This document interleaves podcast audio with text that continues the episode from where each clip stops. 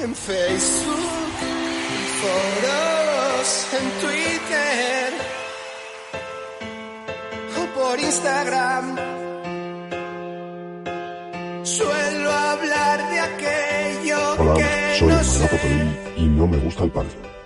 Se comenta y se rumorea que el gran Jim Carrey se está fijando en cada partido de Cagalín de las Hojas. Busca encontrar nuevos registros para sus famosas expresiones faciales y las va a llamar caritas. Y hace bien, porque las caras que le ha puesto el gran Lebrón al gran Ale Galán en este último torneo han sido más expresivas que las de los fusilamientos del 3 de mayo de Goya, e incluso más tristes.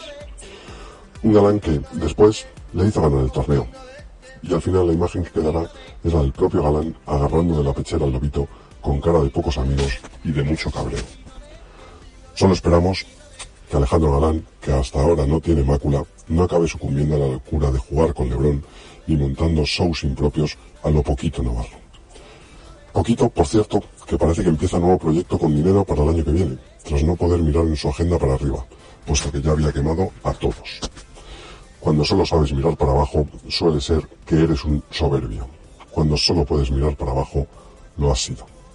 En chicas volvieron a ganar Triay Sainz, con Perfectita Ortega y Milf Marrero dándose besos que resultaban más fríos que el idem de una suegra.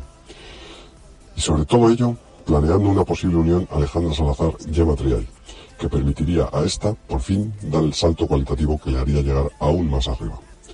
Todo ello, claro, si el amor lo permite. Ya todos conocemos el refrán. Donde metas la olla, no metas la po... Nunca falla.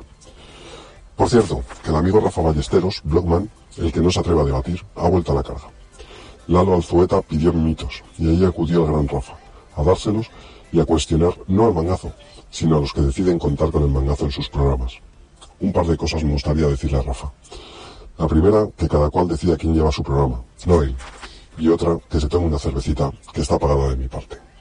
Y para acabar, ¿habrá encontrado ya Nacho Palencia una óptica donde le hagan unas gafas de para ver objetivo?